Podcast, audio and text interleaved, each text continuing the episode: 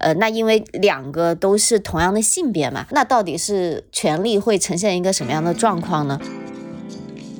定有一方比较强，他会比较强的那一点就是，如果他离开这段关系，他有更多的选择，比起另一个相对弱势的人，他并不是非这个关系不可。自我效能感太低了，他就觉得好像就没有人会爱他。他们在恋爱中的时候，其实是会经历一次原生家庭在自己身上的重演，然后就在重蹈覆辙这一些让自己很挫败的悲剧。人生里面那些议题肯定是不能回避，而要去提前就要去讨论。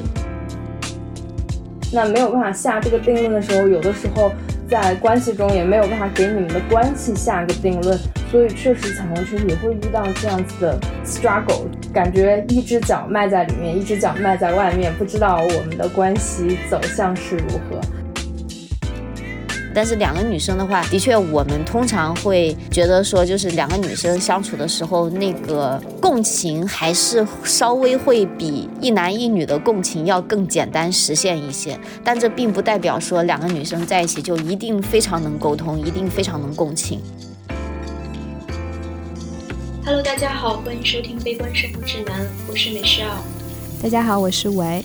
上上期呢，我们第一次专门就亲密关系这个话题做了一期节目，我们也收到了非常非常多听众的评论。我们也意识到亲密关系是大家人生中特别特别重要的一个课题。今天呢，我们就想继续的聊一下亲密关系这个话题，而且我们希望把这一期关于亲密关系的话题专注在多元群体他们的亲密关系的困境，以及一些特殊性，以及和主流亲密关系的一些。共通性。那我们今天也请到了两位在多元群体的领域工作的专家，新颖跟清月。那我们先请新颖跟清月做一下自我介绍吧。好的，首先要谢谢悲观生活指南的伙伴们，呃，有这样的一次机会来让我们聊一聊多元群体或者说彩虹群体的亲密关系。大家好，我叫新颖，我是北同文化的负责人，同时也是一个关注多元群体的心理健康的平台小巫生心理的 CEO。那今天呢，就非常期待能够和大家一起聊一聊多元群体的亲密关系相关的议题，分享一些。我们的呃社群当中的一些小故事，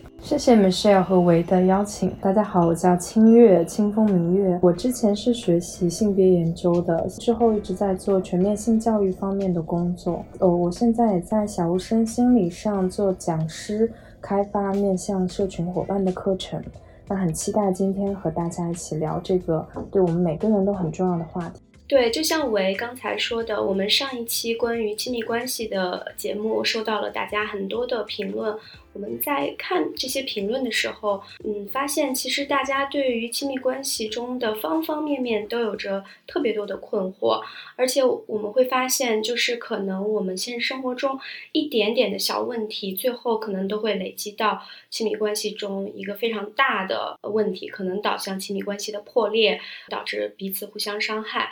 其实很多的伤害和问题是源于不同性别之间的一些差别，或者说可能是来源于这个社会对于固定性别的一些刻板印象所造成的。所以我们在好奇，对于多元群体当中，如果我们突破了性别这个隔层的话，这些问题会不会没有那么严重了，或者说它消失了，或者说它有没有可能以另外一种形式来显现？我们知道现在呢，就是。是呃，网上比较火的一个新闻，就是大 S 和汪小菲离婚这件事情。之前他们结婚的时候，就是可能在外界看来是一个非常恩爱、非常艳羡的一对组合。嗯，最后呢，他们外表看似完美的婚姻，最终以这样的一个结局走向终点。我们不禁好奇，就是说他们的婚姻当中到底有哪些问题？啊，这些问题是不是我们多元群体里面也会面对？其实大 S 的这个啊分手的事情，的确也引起了啊多元群体的关注。其实有一有有一个原因，是因为大 S 和小 S 他们在台湾都是属于比较支持多元人群的这样的明星嘛啊，然后很多多元的群体也特别喜欢看小 S 的节目哈。但是呢，的确会很多多元群体也会觉得，就是大 S 和小 S 姐妹俩就感觉很为他们的爱情所担心，会觉得说，哎，他们会不会被渣男给辜负了之类的。然后现在。在也会有很多 gay 的伙伴，他们都很喜欢小 S，然后他们都很希望小 S 赶紧离婚，因为感觉小 S 结婚了以后，反而她失去了她以前那种灵气。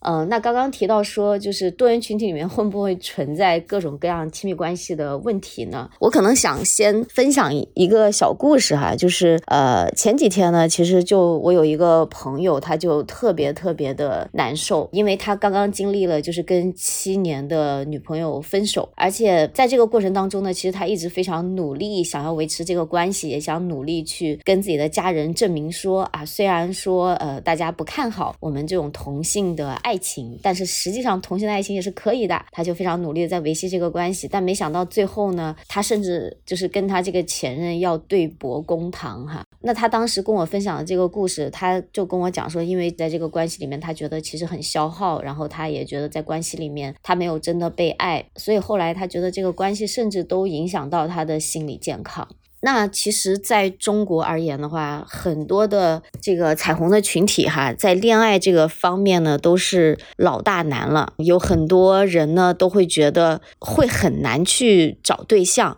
我们在。二零一九年到二零二一年之间呢，我们跟中科院心理所的老师做过一个亲密关系和心理健康的调研。那这个研究就表明说，在在我们中国的这个多元群体里面，有百分之五十三点八的人都会因为择偶资源有限而感到焦虑，然后有百分之二十六点五的人都觉得找到伴侣又特别的困难。而且呢，就是百分之五十二点九的人呢，他觉得只能依靠这个线上的网络社群平台啊来去交友。那为什么会这样呢？就当然是因为在中国，我们这个彩虹群体它的外在的生存环境还没有说非常的友好嘛。我不知道大家有没有关注，最近有一个年轻的摄影师，他因为小的时候遭受校园霸凌啊之类的，然后他就选择了呃离开这个人世哈，是对，是一个非常非常让人感到悲痛的一个故事。那那其实他的故事真的。是这个社群的一个缩影哈。呃，因为外在的环境不友善啊，然后其实真的能够在生活当中全面出柜的人就特别少。那我们北同文化呢，过去二零一六年的时候，也跟北京大学和 UNDP 一起做过一个调研，那个调研就显示说，在中国全面出柜的人只有百分之五。所以大家可以想象啊，百分之九十五的人，他可能在生活当中他是没有办法出柜的，那他就是也很难去找到自己的对象嘛。而且有很多就是已婚的这个 LGBT 当中哈，那其实超过。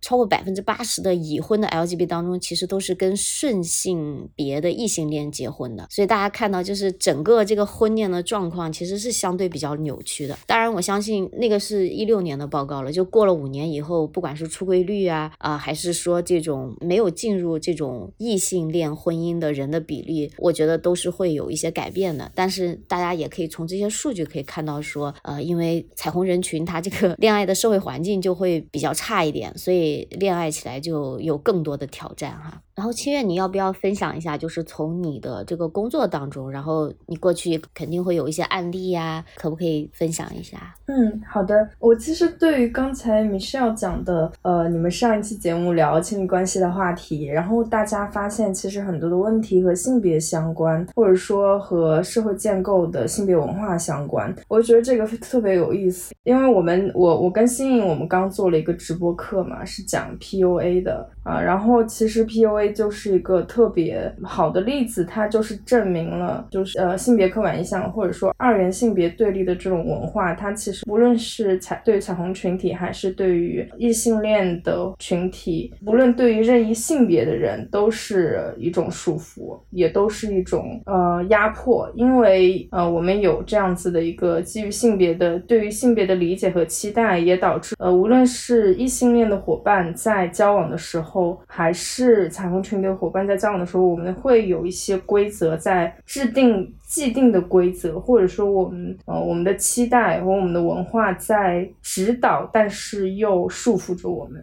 因为我们社会文化所建构的这种性别结构，导致在亲密关系当中，其中一个性别好像往往需要去主导、去去决定很多亲密关系当中，他会去主导这个亲密关系的走向，以及亲密关系当中权利义务的分配。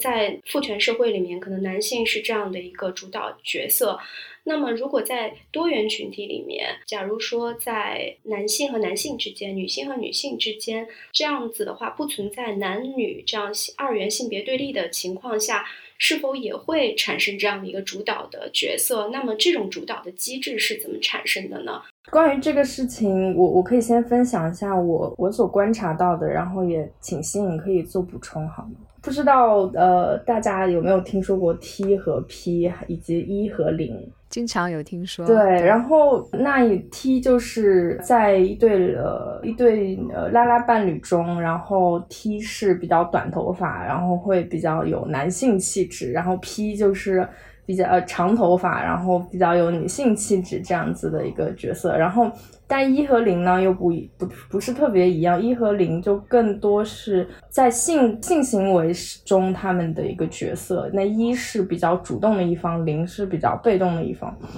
然后就有一些很有趣的讨论，是有一些彩虹群体的伙伴会觉得，呃，那一应该要担任起传统意义上男人应该担任的角色，应该要。更负起更多的社会责任，然后要养家，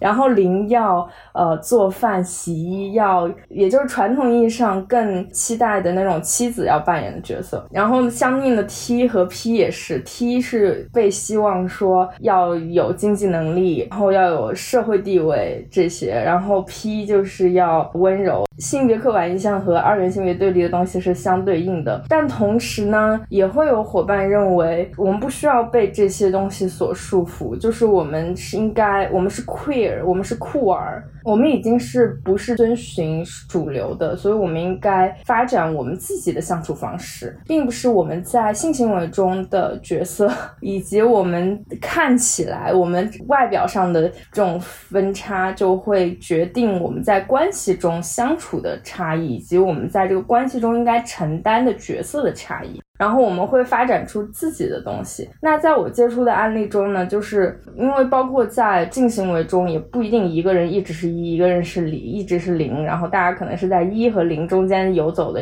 在探索自己的一个状态。因为这些其实也都是流动的，是一个人不断的发掘、不断的探索自己啊，无论是对于性还是亲密关系。那其实关于这没有绝对性的定论，我觉得更多的还是彩虹群体他们在自己呃实际的亲密关系，在和自己伴侣相处中，那样子的方式让他们觉得更舒适。特别是我我我会发现，其实，在两个人刚接触的时候，可能是会有一些这样子的讨论。那我们要不要遵循一些传统，还是我们要不要要不要发展我们自己的方式？我过去就接触这样子的案例，有人就会说，那如果是不分，那就是不分 TP 不分一零的话，其实你就是什么都不想干，然后你才不分。但有的人会觉得不分的话会让我们更自由，也会让我们寻找到更多的可能性。我觉得这个问题特别好哈，就是会不会说在彩虹群体里面也复制那种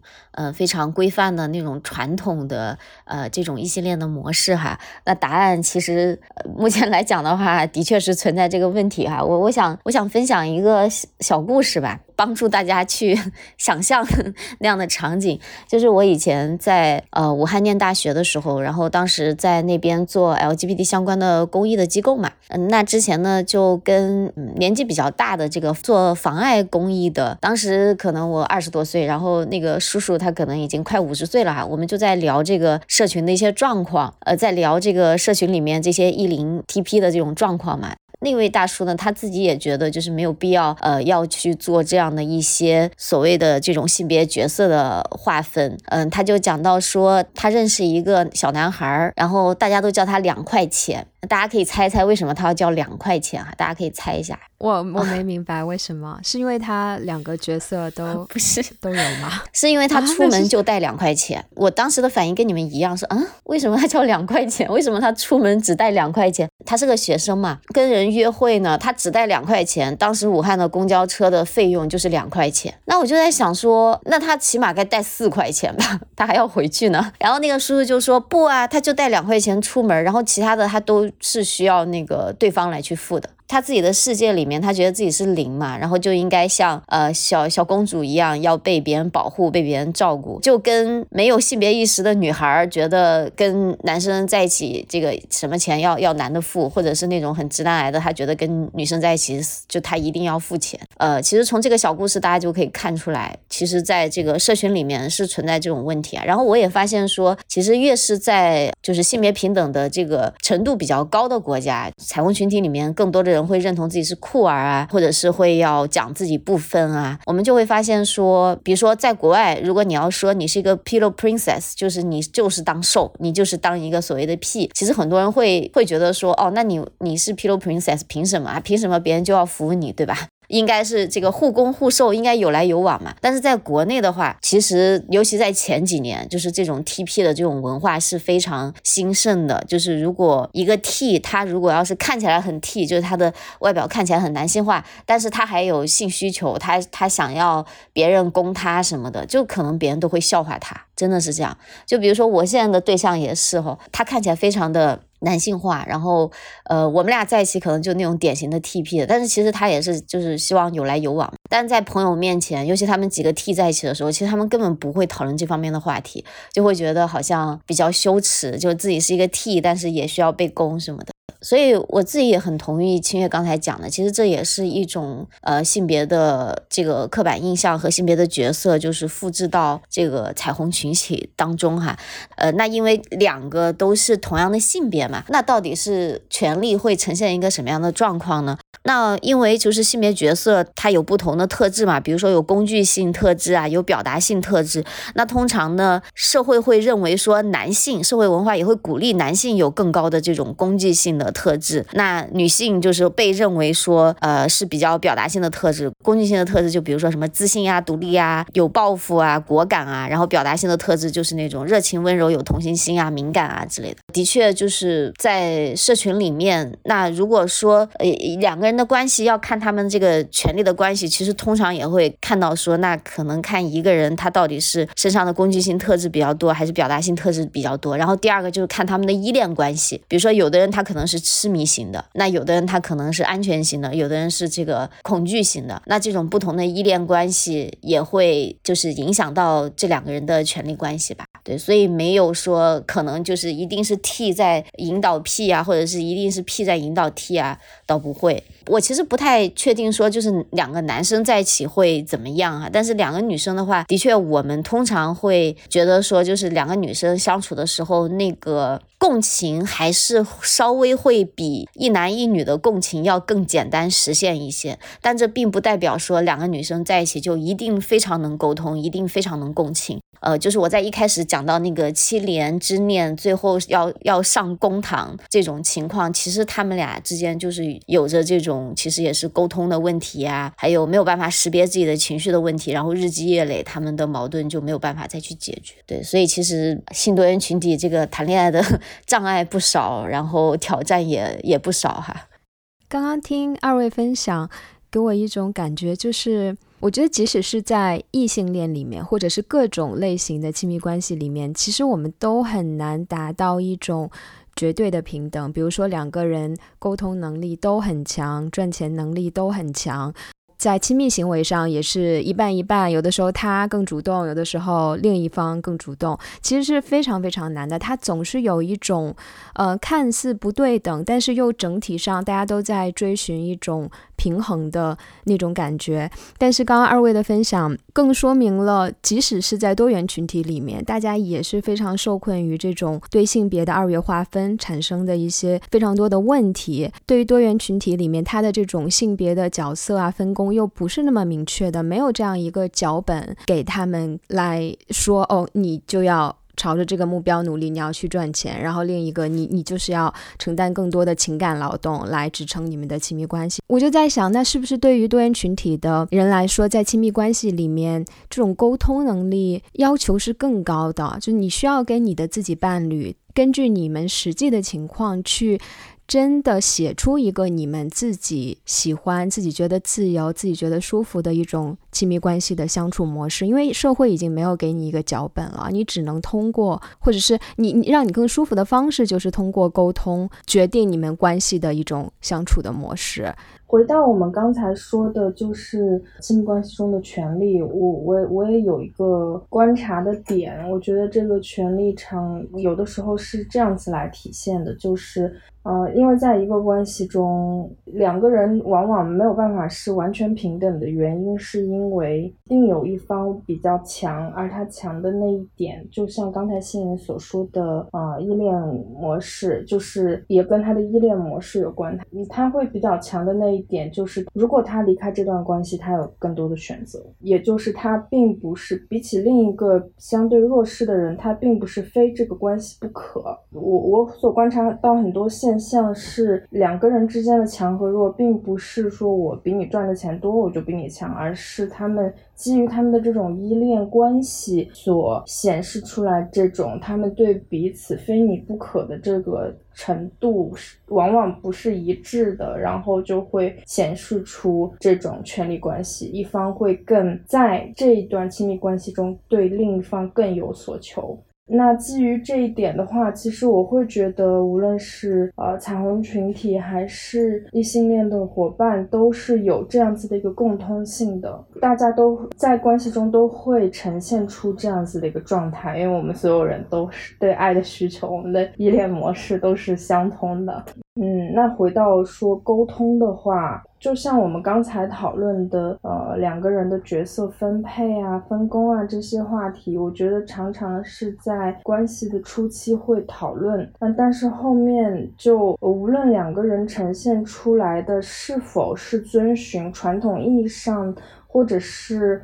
呃彩虹群体。本群体文化认同的那样子的一个角色分配，无论他们是否符合，但可能都是他们相处过后两个人之间产生的一个东西，就不一定是他们完全 copy 了这个脚本所呈现出来的，也许是他们尝试了，他们通过沟通尝试了去发展自己的，然后发现啊，其实现有的一个脚本就挺好用的。清月讲到这个，就提到沟通啊，就提到说关系一开始就沟通这些东西。但是其实我觉得清月说的这样的情况，在社群里面很多人都做不到，很多人其实是很难去讲自己的需求的。他甚至不一定真的能去沟通说，呃，我们俩是不是这种固定的 TP 的？其实他都不一定有这个机会，或者他有这个能力去沟通哈。呃，我这边以前也有一些社群里的一些案例吧，就就是比如说一个看起来比较 T 的一个一个一个女生，然后她跟一个看起来比较 P 的一个女生，他们在一起了，但在一起后来其实很不愉快，为啥呢？就是那个 P 的女生呢，她本身就是更想做一个就是瘦，但是呢，其实那个看起来很 T 的女生，她其实也很想做瘦，所以就变成是 两个所谓的呃 princess 都都到一起了，然后后面他们就各种各样的问题，那这个就是。一开始的时候，他们就没有怎么做沟通的。刚刚清月说的那个由依恋关系来去决定他们的权利关系，我特别特别的认同，让我想起来我们以前二零一三年的时候做过一个呃性少数的心理健康的一个调研，那个调研就显示这个彩虹群群体的自我效能感相对是比较低的哈，相对于这个异性恋的人群。那我再举举几个例子吧，就是第一个是以前我有个好朋友，他是一个小瘦，他是一个小林，他以前曾经跟我讲过一个话，我当时特别的惊呆。他说他觉得他们这些零就好像是菜市场的白菜一样，任人挑选。然后我当时在想，哇，怎么会对自己有这么低的评价呢？然后包括有的时候跟一些拉拉的伙伴沟通也是，就是他们如果面对，比如说有一个女朋友，然后有的时候他们会会很害怕这个女朋友去，比如说中间去。去跟男的啦，或者是跟别人了，因为他们真的会觉得，好像自己要找一个对象是很难的，要找一个好对象是很难的。包括我说那个七连的这个女孩子啊，她是我的朋友，我觉得她挺好的，然后呃，我也觉得她挺可爱的，应该是那种别人会喜欢的类型哈。但是她跟我分享说，她当时跟那个女朋友在一起，他女朋友就是出轨啊，而且是跟男生出轨，他当时都不分手，他他现在就就在想说，他觉得他那个时候就是自我效能感太低了，他就觉得好像。就没有人会爱他，好像他离了这段关系，他就再也找不到其他的关系了，就听起来有点像受暴妇女的那种感觉。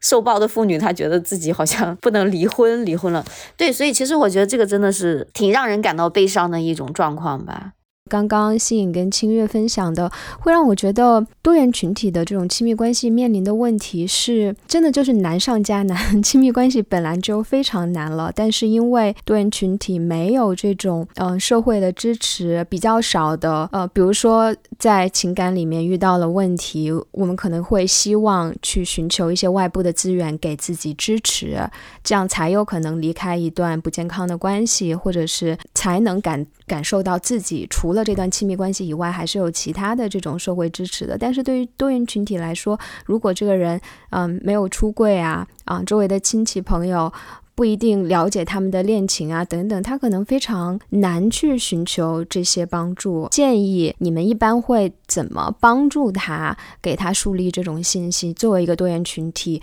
我也是值得被爱的，我不是必须待在一个不健康的关系里面。我怎么去有更多的资源可以接触到其他的多元群体，然后可以开始一段非常健康的、非常自爱的这样的亲密关系？比如说我们在网恋的时候，现在交友 APP 都非常的普遍，而且很多彩虹群都是用网恋的方式来认识伙伴。我们在网恋的时候，我们有哪些注意事项？我们要。怎么样不要被骗？怎么样识别对方是不是一个骗子？我们怎么样的避免踩到一些坑？怎么去保护自自己的个人安全？比如说，我们怎么去发起一个聊天？我们能够让这个在网络上交朋友不只是停留在打招呼，我们也可以更深入的去了解彼此，以及走到线下见面奔现。这就是一些技能类的类的东西。除了比如说，我们要有这个。爱自己的能力哈，还有就是一些其实是线上交友的技巧，嗯，这个线上交友的技巧其实跟我们的沟通力和观察力也有关，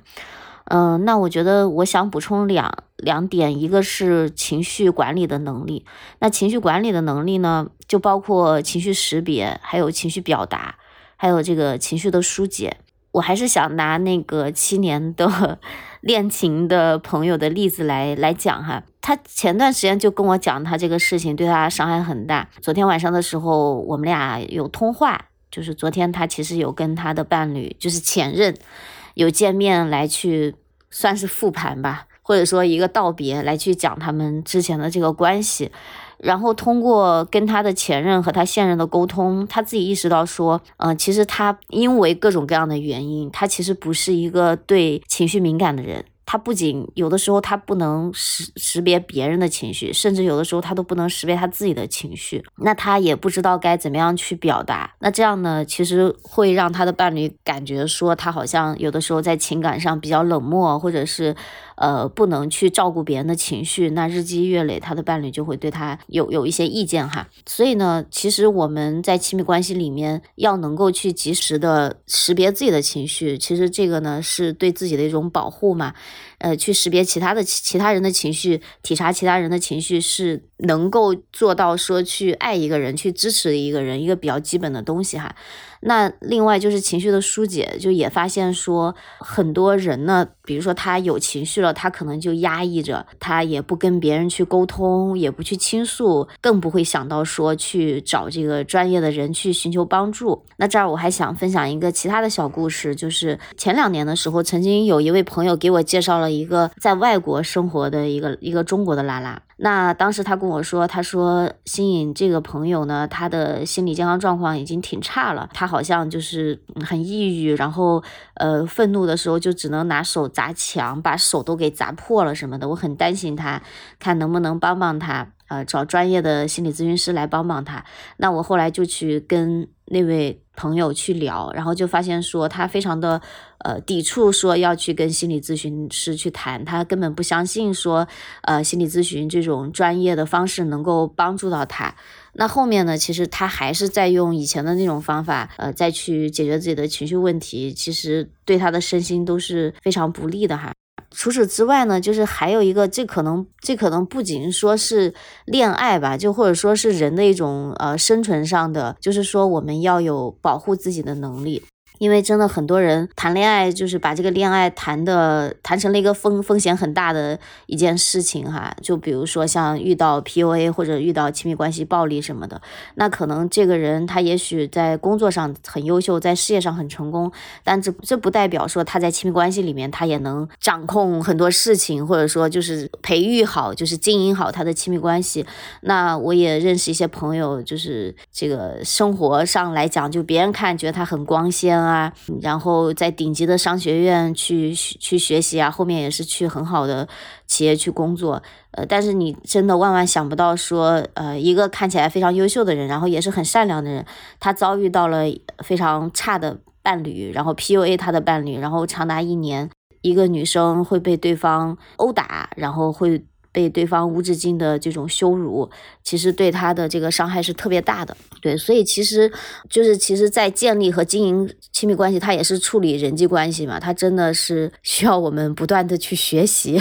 我们才能做好的。就是过去可能有很多，不管是文学作品啊，还是偶像剧啊，都把爱情嗯写的非常好像是那种天降奇缘，然后好像是怎么天雷勾动地火。但这些其实说真的都是负面教材啊！真的要把亲密关系做好，那那简直是要去长期的学习、修炼和经营，才能把它给经营好的。嗯，是的，我刚才还想到又有一点想要做补充，就是我我会看到很多人他们在恋爱中的时候，其实是会经历一次原生家庭在自己身上的重演，在恋爱中才发现自己突然会发现自己处理情绪的方式。或者自己应对矛盾冲突的模式非常像自己的呃养育人，然后可能是原生家庭中的爸爸妈妈、爷爷奶奶，就是养育自己的人。然后就在重蹈覆辙这一些让自己很挫败的悲剧。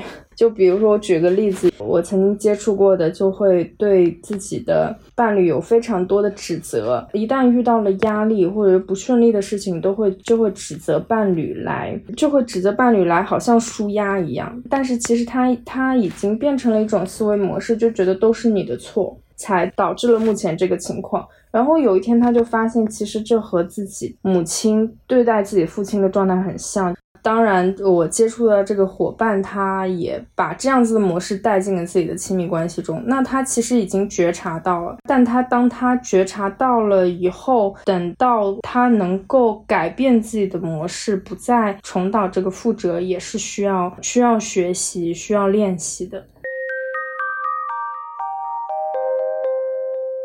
你们会有就是多元群体的朋友来找你们咨询，或者在你们的课程之后提问，就是问你们，那我要怎么去认识一个，就是认识更多的。未来潜在的这种约会的对象，然后或者是我在现实生活中，我对这个人很感兴趣，但是我要怎么确定他也是多元群体呢？就他他真的愿意跟我开展这样一段关系吗？你们会说到这样具体的问题吗？其实会诶，因为我也很好奇，就是如果在现实生活中，因为我们大多数人就会默认，像像像我异性恋，我就会默认所有人都是异性恋，或大多数人是异性恋。那我看到一个男生，我喜欢他，我可能会比较。自然的去多跟他接触，我不会有一个更根本的困扰，就是他喜不喜欢女性。但是对于多元群体，这个问题就是在的。如果我喜欢这个人，我不确定他是否也喜欢同性，或者是我作为 queer 的这一个性别认同，那那我要怎么来处理这个问题呢？嗯，其实你刚说的，我说有一点，突然我觉得有一点。有意思的地方，我特别想澄清一下。你刚刚说，你说，因为我看到一个男性，我就如果我对他有好感，就想去接触他嘛，就就不会有多元人群这个苦恼，说啊，他到底是不是？但实际上，这个考虑是要考虑的，要不为什么会有同妻和同夫呢？对对对，我我是从去年开始做那个抖音，然后在抖音上有个北同铁主任这样的一个号，然后特别有意思，就是经常有男性或者是女性给我发私信，都是说，哦，我发现我的伴侣是同性恋，那我该怎么办？他们能改。改嘛，就类似于这种东西的，其实还是有挺多人进入到异性恋婚姻的哈。所以说，不管是男性还是女性，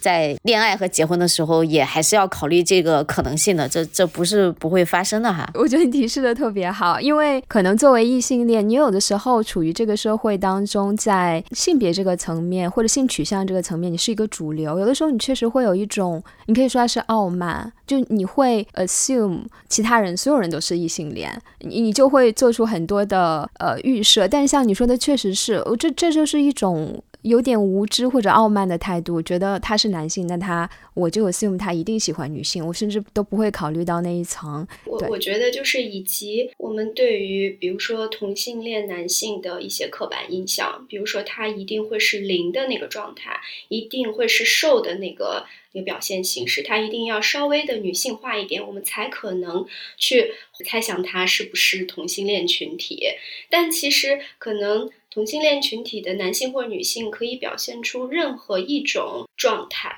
对，是的，是的，这个真的，这个话题就其实这个恐同和厌女真的是同根同源哈，因为恐同本质上就是这个直男俱乐部要把非直男的人都排除在外，所以所谓的娘炮的男性他也就被跟同性恋一样，就是被排除在外了，而且同性恋就会被有一个刻板印象，就是那个娘炮的男的，就是同性恋这样哈。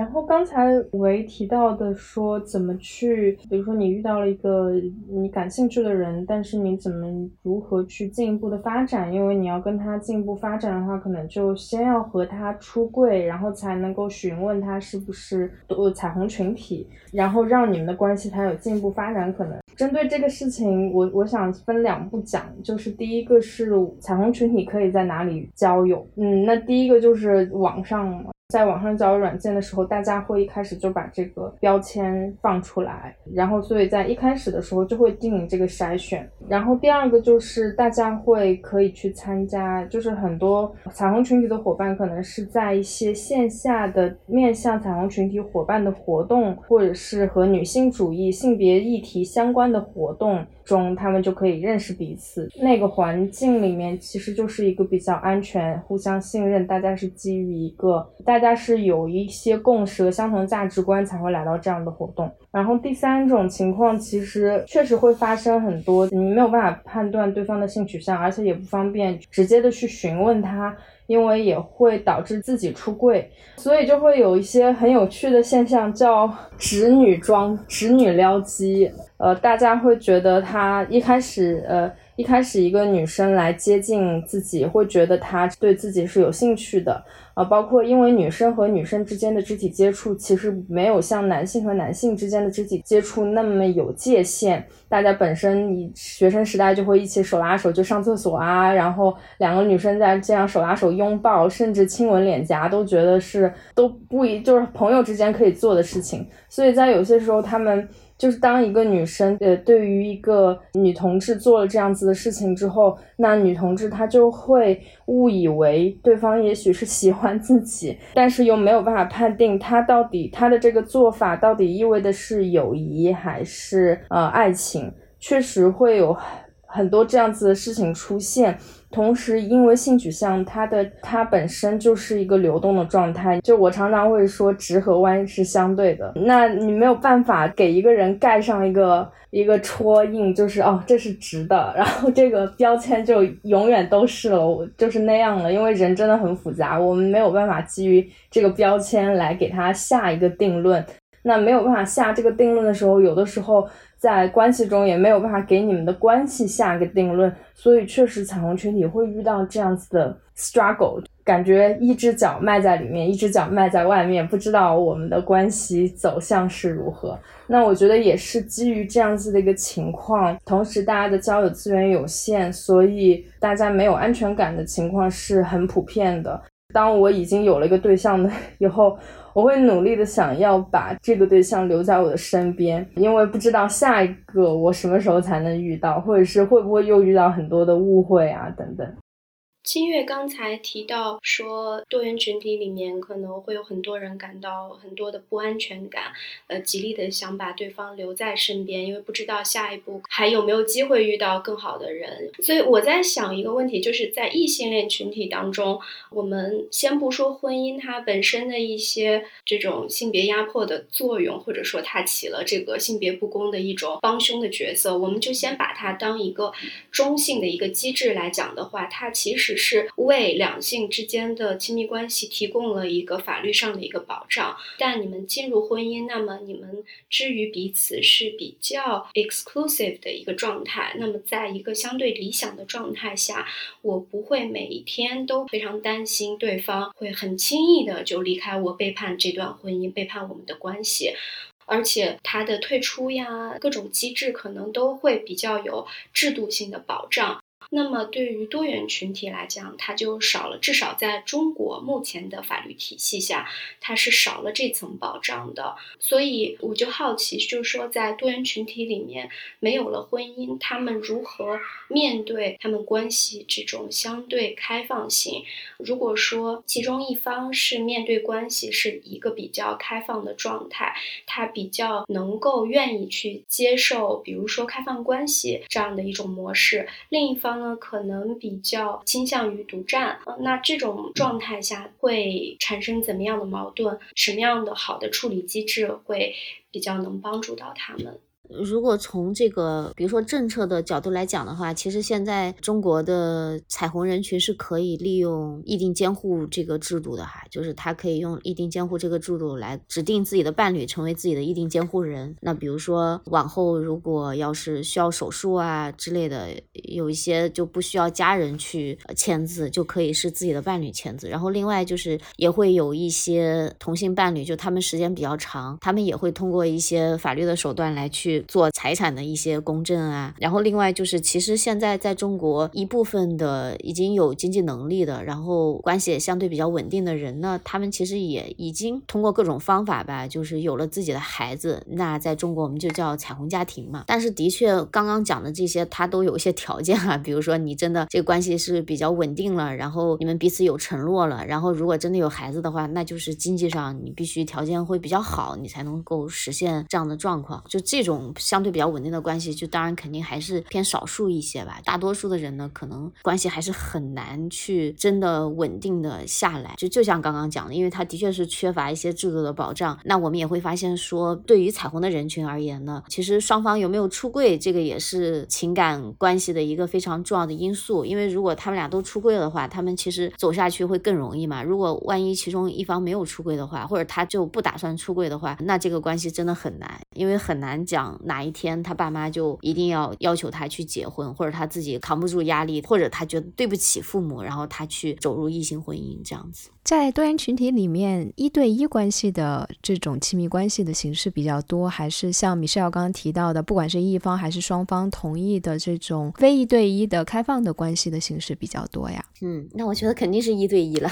对，但我觉得其实这个跟异性恋的情况是很相似的哈，就是大家看起来一对一，但是其实出轨的人很多。我觉得多元群体应该也是这种情况。我其实也在想哈，就是可能也要看地域。就举个例子，比如说不同国家、不同地区的这个这个 dating 的文化肯定是不一样。比如说在纽约，我当时在纽约的时候，大家都会跟我讲，在纽约是很难找到稳定关系的。然后大家也会觉得在柏林是很难找到稳定关系的。但是好像这种东西，如果是在美国的一个小城市，或者在中国的一个小城市，大家应该不会觉得找稳定关系很难，因为可能很多人他觉得我凑合呀，或者怎么怎么样，可能怎么样都能找找到关系或者结到婚嘛。就大家追求的还是一种更稳定的这种一对一关系。而且我我也感觉，比如说像我认识的一些朋友，呃，可能他也生活就像花蝴蝶一样，但其实有的人他内心他其实也渴望说，我想要一个更稳定的关系，他但他又觉得找不到嘛。但是这也不是说所有人都憧憬一对一关系啊，因为其实多边关系这个也是肯定是很多人在实践的，只不过有的人他是知情同意的实践，有的人是悄摸摸的自己去去做了这种事情嘛。那这个不管啥群体里面，我觉得 cheating 的问题是 是很多很多的。在对彩虹群体一个人很想要稳定下来，然后另一另一个人他还会寻找别的可能性。我觉得这个情况也和这个情况肯定是有的，我也接触过。但我觉得他就和异性恋伴侣之间会发生这样的情况是很类似的。其实，如果提到多元群体的话，那我觉得真的是这样，就是因为我们多元群体遭遇的这些挑战，的确是比异性恋的群体要多哈。就比如说家庭出柜的问题，然后逼婚的问题，还有就是我们日常都有可能会遇到一些歧视的问题。比如说以前就曾经发生过那种房东他不愿意把房子，就如果在大城市的话，真的有的房东他不愿意把房子租给两个女的或者两个男的，他们。就会觉得这种人怪怪的。然后疫情期间还出现过的事情，就是这两个人他们共同买的房子，呃，但是那个时候好像要证明这个房子是他们俩共有的，然后其中有一个人就被迫出柜了什么的，他当时也觉得很耻辱哈。这个其实真的不是异性恋的伙伴会遭遇的问题，所以那为了解决这些问题呢，呃，那我觉得如果说 tips 的话，就第一就是如果多元群体真的想要过好自己的生活吧，就真的需要在自己这个心理健康层面要舍得去投资，要愿意去探索自己，面对自己的一些恐惧，然后能够去提高自己的自我效能感。第二个就是，当然我们要加强这个沟通的能力，呃，因为很多关系都是死于无法沟通。然后第三。个呢，就是人生里面的一些议题肯定是不能回避，而要去提前就要去讨论，比如说出柜的问题，对吧？对于有的伴侣而言，那我们决定一个关系了，要开始一个关系了，有可能对方是出柜的，也有可能对方是没出柜的。但是如果我真的是想对对方有一个所谓的这个 commitment，那我们一开始就要想好说，我们到底要不要出柜？然后如果出柜的话，我们要怎么跟我们的家庭去去解释这个事情哈？而且在跟家庭出柜的这个过程，通常也特别的困难，呃，就经常会发生那种出了柜以后，然后父母就是甚至不跟他讲话呀，拒绝沟通啊，一哭二闹三上吊这种状况，都特别需要伴侣之间要有互相的支持，才能度过这样的难关。嗯，那我我想到的一个就是，当两个人反复因为关系中的一件小事吵架的时候，但是可以提醒大家，看到这件小事背后，你为什么会因此这么生气？它可能触发到你的并不是这件事本身，而是触发到你回归到依恋关系。依恋模式，它触发到你的是一个你深层、你内心深层的需求，对方长期没有满足，所以在这件小事上，当他一触碰到你，就会爆发。所以我们的往往需要的不是解决这一件小事该怎么做，而是我们需要解决掉那个让你长久以来没有满足到的深层需求是什么，去和对方你们有一个坐下来的时间来沟通这件事情，让彼此能够真的。看到彼此的需求，当然这个过程的话是需要，就是我现在是讲一个就是很简单的版本，在这个过程中怎么去沟通，它也有一些技巧。是的，是的，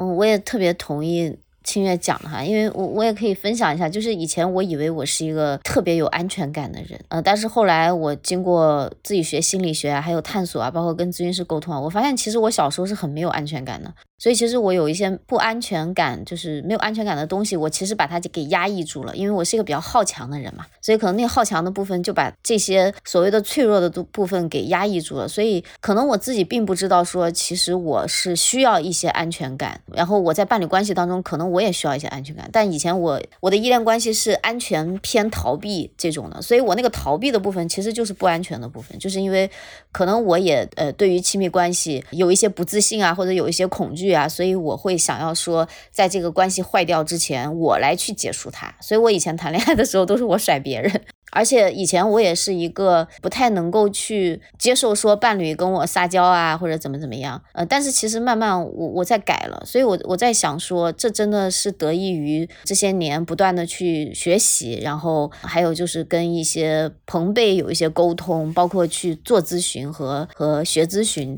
这些都让我对自己有了更多的了解，对自己有了更多的了解，我们才能够去在关系当中表达好自己的需求，然后。也去尊重和去了解对方的需求，这样我们的关系才能滋养到彼此嘛，而不是让彼此都觉得很消耗或者没有被看到这样子。我就是比较感慨，刚才二位在讲的，就是说自己可能表现出的那种安全啊、强势的一面。如果你追根溯源去看你的依恋关系，可能是因为你的某种不安全感导致的，你外表的过度自我保护。如果跟多元群体联系在一起的话，我想到了一个特别有名的美国电影，叫《美国丽人》。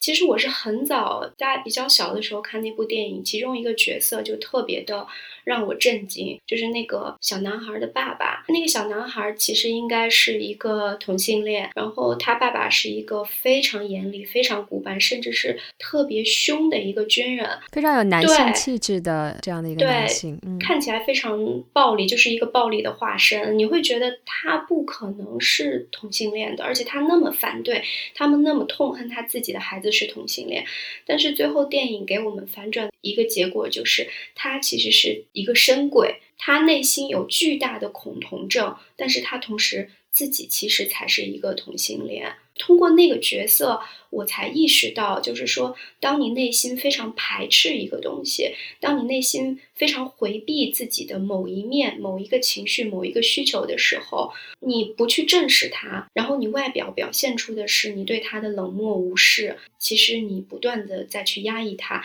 它某一天会以一个非常可怕、非常就是类似于自我毁灭的方式去爆发出来，可能会伤到自己，也会伤及到自己身边的人。嗯，所以就是说，在这个过程当中，自我效能感，自我效能感，可能我猜，因为我不是这方面的专家，但我在想，它肯定与自我认同是相关的。你只有自我认同了、自爱了，你才能有更高的自我效能感。同时呢，你要去更好的去沟通，然后去锻炼自己和对方共情的能力。那么，等等，这一些都是需要我们在关系当中不断的去学习。而且有一些非常切实的技能需要我们去锻炼，我们把它归结成一个爱的能力，不管在异性恋群体还是在多元群体，它都是一种爱的技能、爱的能力。那么，既然是一种技能、一一种能力，我们就可以去习得，可以去锻炼，可以去进步，对吧？所以，我我知道，就是二位一直在做这方面的一些普及、一些培训。如果有这方面的资源，也也欢迎二位给大家来分享一下。好的，好的，没问题。其实真的推荐大家去 学一学这个亲密关系相关的内容哈。比如说有本书就叫《亲密关系》，大家可以搜一下。如果看这个反面教材的话，那个书就是非常烂的一个反面教材，就是叫《男人来自火星，女人来自金星》嘛，那个就 是一个完全的反面教材。我一直没有看过这本书，但是好多人把它当成亲密关系的圣经。那不是亲密关系的圣经，那应该是亲密关系的邪经吧？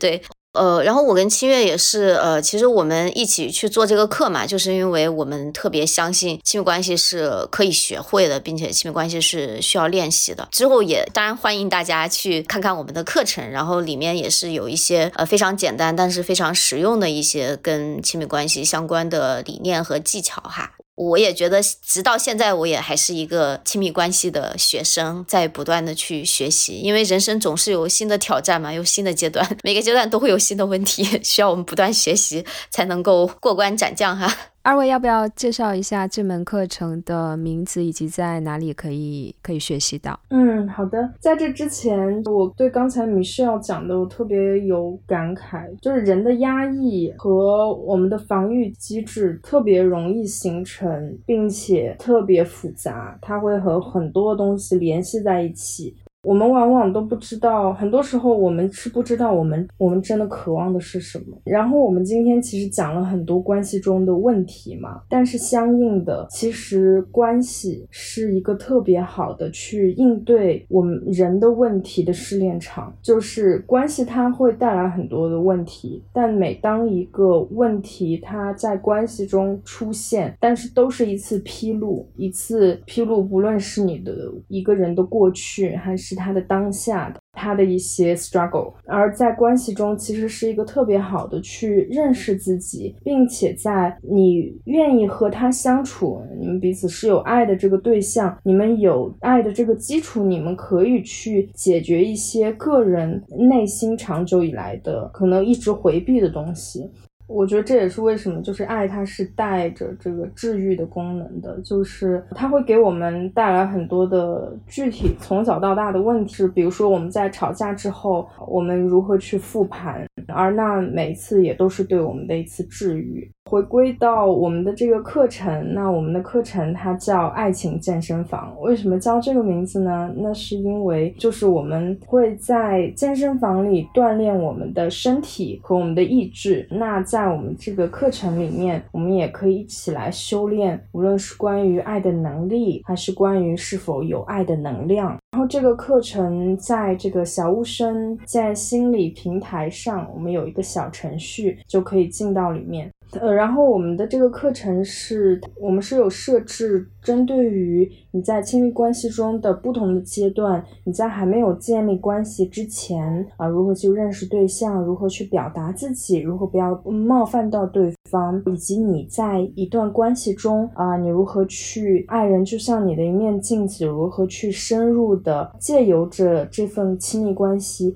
你去更深入的了解自己，也去更深入的去了解对方，以及到第三个阶段，就是我们要如何让这份关系。更加的长久，并且走入一个共同成长的阶段。那我跟七月也都认为说，这个也是我们课程的一个价值观嘛，就是我们要先学会爱自己，我们才能够更好的去爱其他人。我们在这周当时做了一个直播课，最后的时候，当时听到了共学的一些学员们他们讲的一些故事，比如说有的人觉得很困扰啊，不知道在哪里可以找到对象，然后也有的人呢，他觉得自己过去在关系里面。太不尊重自己的感受了，所以后来就是感觉谈了一场恋爱，把自己弄得一身伤哈。那最后的时候呢，我就带大家一起做了一个小小的练习，就是请大家把手放在心上，然后大家一起来去默念说：“我是有价值的，然后我是值得被爱的。”我要先爱自己，我才懂得怎么样去爱他人。后来跟大家一起做了这样一个小练习以后，我们的学员也反馈说，觉得特别的感动，也深刻的认识到说，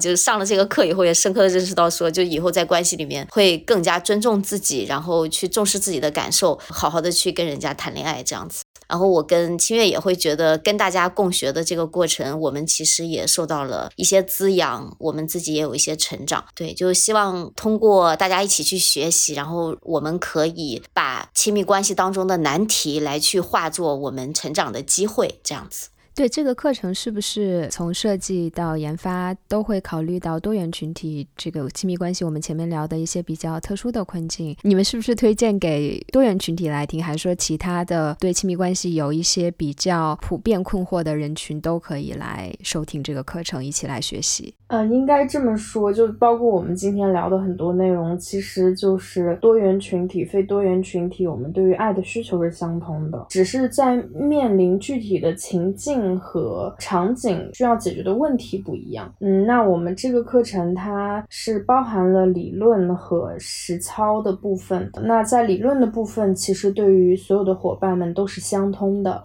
但我们使用的案例更多的是面向多元群体，非常的欢迎所有对于这个议题有困惑的伙伴一起来学习。同时，我们这个我们是有一个共学群的嘛，大家可以在这个里面安全信任的去交流一些问题。嗯，而且我们那个课程里面，因为我们的老师他们就除了我和清月以外，然后其他的讲师都是心理咨询师，专业的心理咨询师。那他们其实，在写案例的时候，就是当然就是也考。考虑到多元群体面对的一些，比如说像出柜这种议题哈，但其他的呢，其实我们的案例处理的是比较有多元视角。但是其实普通人群去看的话，他应该也 也会就是能够对应到他生活里面的情境。比如说有的是讨论这个家庭分工啊，或者是沟通相关的呀，这个其实所有人群都适用哈。对，是的，是的。其实今天跟两位聊完，我的一个深刻的感受就是，亲密关系中的问题，不管你属于。哪一个群体，其实大家面临的问题是非常非常相似的，这个是绝对是具有普遍性的，只是说对于多元群体来说，这些问题更特殊，或者是更难解决。